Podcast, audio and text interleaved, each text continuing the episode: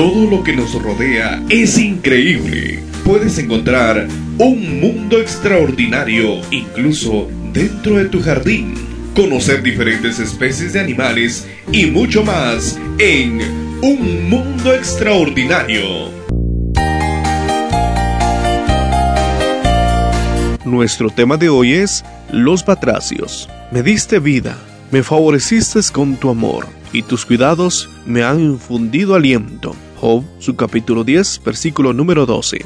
Sapos, ranas y ranas arbóreas forman parte de los anfibios anuros. Todos ellos nacen en el agua, toman caminos diferentes. Los sapos prefieren vivir en la tierra, las ranas continuar viviendo en las lagunas y charcos, y las ranas arbóreas obviamente en los árboles.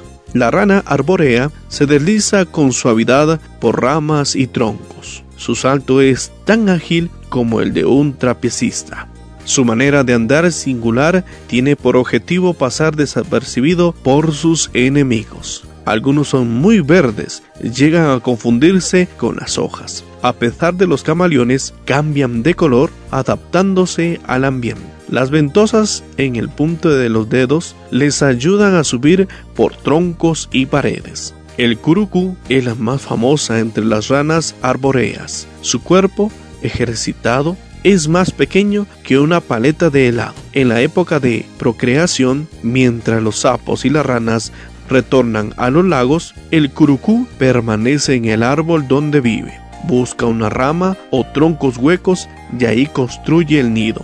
Por ello, prepara un hueco entre las paredes de madera usando una resina cerosa, impermeable, extraída de algunos árboles. El agua de lluvia llena el hueco y dentro deposita los huevos. En esa piscina natural, a 5 o 6 centímetros de altura, los renacuajos nacen y se desarrollan. El material usado por el curucú es aislante y evita cualquier tipo de contaminación que la madera en contacto con el agua pueda producir a la cría. La rana arborea verde usa otros recursos. Ella pone los huevos en la hoja de una rama sobre un lugar. Luego, los futuros padres enrollan las hojas que se pegan debido a la gelatina que envuelven a los huevos. Cuando los renacuajos nacen, se dejan caer al agua. En el versículo de hoy, Job cuenta cómo Dios nos dio la vida y al igual que los batracios, nos favoreció con su amor, brindándonos todo lo necesario para crecer y vivir. Ten presente que Dios no solo nos creó y nos dotó de habilidades, sino que nos promete sus cuidados. Confía, Jesús está con cada uno de nosotros.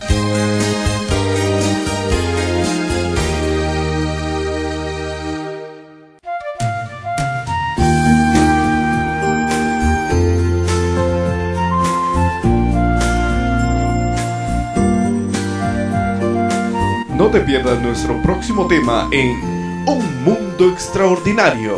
Hasta la próxima. Reflexiones matinales. Dios te bendiga.